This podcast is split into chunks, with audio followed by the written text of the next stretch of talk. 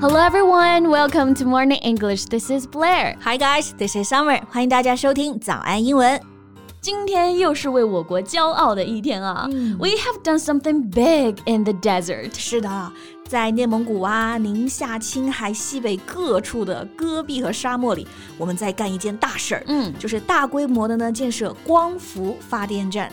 So we started construction of the world's largest wind power and photovoltaic based project developed and built in the desert and Gobi areas. 而且这些光伏电站除了发电之外啊，还捎带种起了菜，嗯中药牧草，也养起了牛羊鸡鸭，让沙漠的不毛之地啊，立马就变成了绿洲。而 clean energy pushes extends to outlying poor regions, unlocking ecological benefits. 哇，这真的是刻在我们骨子里的基因，嗯就是不浪费每一分土地啊。We combine the planning and modern industry well，用这种方法呢，我们改变着大地，也输出着绿色的能量。对，那外媒也是争相报道这件事儿啊。嗯 So let's talk about that in today's podcast and learn some useful phrases. 是，今天节目就感觉相当的绿色，特别环保啊。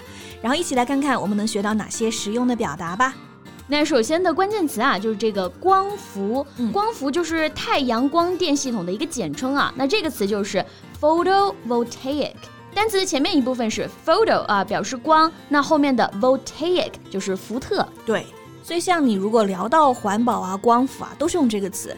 比如说光伏系统 （photovoltaic system），那种光伏的太阳能板 （photovoltaic solar panel），还有光伏太阳能电池 （photovoltaic solar cell）。对，那这种太阳能光伏发电，我们知道这就是清洁能源、c l e a n energy。It will save tons of standard coal and reduce tons of carbon dioxide emissions。对的，啊，用这种清洁能源就可以少烧煤嘛，然后减少二氧化碳的排放。对，这个在聊环保的时候也是高频词啊，就是 carbon dioxide emission。carbon dioxide 就是二氧化碳，emission 是排放这个意思。 While developing and utilizing solar energy resources, the project is also used to promote desert ecological governance. As of today, a total of 16,000 mu of desert has been transformed. Yes, this is the ecological benefit you mentioned before. 像这些光伏发电站啊，不仅节能，而且极大改善了戈壁沙漠的生态环境。嗯，The desert has been transformed into an oasis. 沙漠变绿洲啊，这个 oasis 就是绿洲的意思。对。那环境保护一直都是个热词儿啊，我最近正好呢也看到一篇相关的文章，还挺好玩的。It's about some idioms updated for climate change. Updated idioms for climate change，就是因为现在的气候变化，有些英语中的习语也进行了更新，是吧 Yeah. Yeah, that sounds fun. Tell me some. Okay, so listen to this one. A bird in the hand is worth more than it used to be because they're going extinct. 啊， 懂了，所以就是对这种经典的习语进行改造，对吧？嗯，这句话本来应该是 "A bird in the hand is worth two in the bush"，嗯，一鸟在手胜过二鸟在林，但现在变成了一鸟在手比以前要更加珍贵了，因为这些鸟马上就要灭绝了 Yes extinct 这个词儿就是灭绝的意思，比如说灭绝了的物种，an extinct species。那这种习语就是又有点儿幽默，又有点儿讽刺啊。啊，是的，不过还挺适合学习的诶，哎又学了习语，又学了和环境相关的一些高频词啊。 Yes. So let's continue. OK，比如和鸟相关的还有一句、y o u killed two birds with one stone. Unfortunately, those were the only two birds we had left.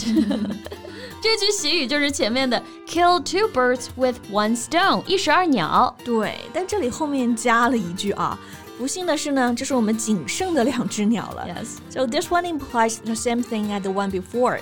We need to protect the animals we have on the earth. 动物的物种保护呢也相当重要。对，那和动物相关的还有这个，嗯，Who let the cat out of the bag? Please be more careful with her. She's our lost cat. Let the cat out of the bag，这个习语的意思就是谁泄露了秘密。但是字面意思呢，它不就是说谁让这只猫从袋子里出来了？这只猫很珍贵呀、因为这也是我们最后一只猫了。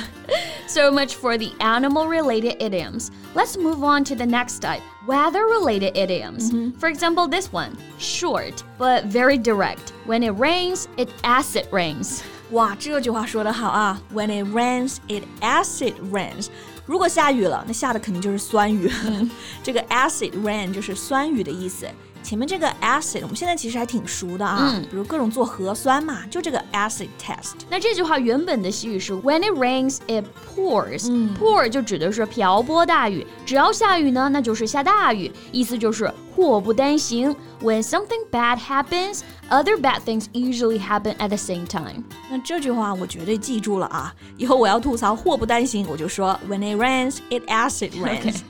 Next one，那这一句呢是和蓝月亮相关。洗衣液吗？ No, no, no. It's about this phrase. Once in a blue moon. 我们看到的月亮没有蓝色的啊，所以这个习语本身的意思就是百年不遇，千载难逢。对，Once in a blue moon 表示非常罕见嘛，It's very rare。 Yes. So the updated version is it happens only once in a blue moon, and that's pretty frequently because now the moon is all sorts of weird colors. 哦，这句话就是说，蓝色的月亮现在也不稀罕了啊，因为有各种各样奇怪的月亮的颜色。那这里是不是在讽刺光污染啊？嗯，我觉得是啊，或者是吐槽环境污染吧，比如空气中太多的污染物，都看不清月亮的颜色了。 OK，那我们还有点时间再来看最后一句啊。嗯，还有哪一句呢？你印象特别深刻的？ Um, this one. One man's trash is everybody's trash because it all goes in the same enormous landfill. 啊，一个人的垃圾是每个人的垃圾，因为最后呢都会去到同一个 landfill 垃圾填埋场。嗯，OK，那这句话要讽刺什么就很清楚了，就是 we made too much trash，制造出太多的垃圾了。但是它原本的习语是哪一句啊？我还没有看出 来。这就是我很喜欢的啊。One man's trash is another man's treasure. One man's pain is another man's pleasure. 一个人的垃圾可以是另一个人的宝藏，一个人的痛苦也会是另一个人的欢畅。 I see, I got it，所以是很让人感同身受啊。那这些句子就是你在会心一笑的时候，也会提醒自己啊，真的要保护环境，人人有责。是的，从国家层面到个人层面，大家都可以为环境保护呢尽一份力。嗯，那今天啊，就通过国家建设的光伏发电站和大家简单的聊了聊。那大家有什么想说的，欢迎在评论区留言哦。 Yeah, and that's all we have for today. So thank you so much for listening. This is Flair. This is Summer. See you next time. Bye. Bye. This podcast is from Morning English. 学口语就来早安英文。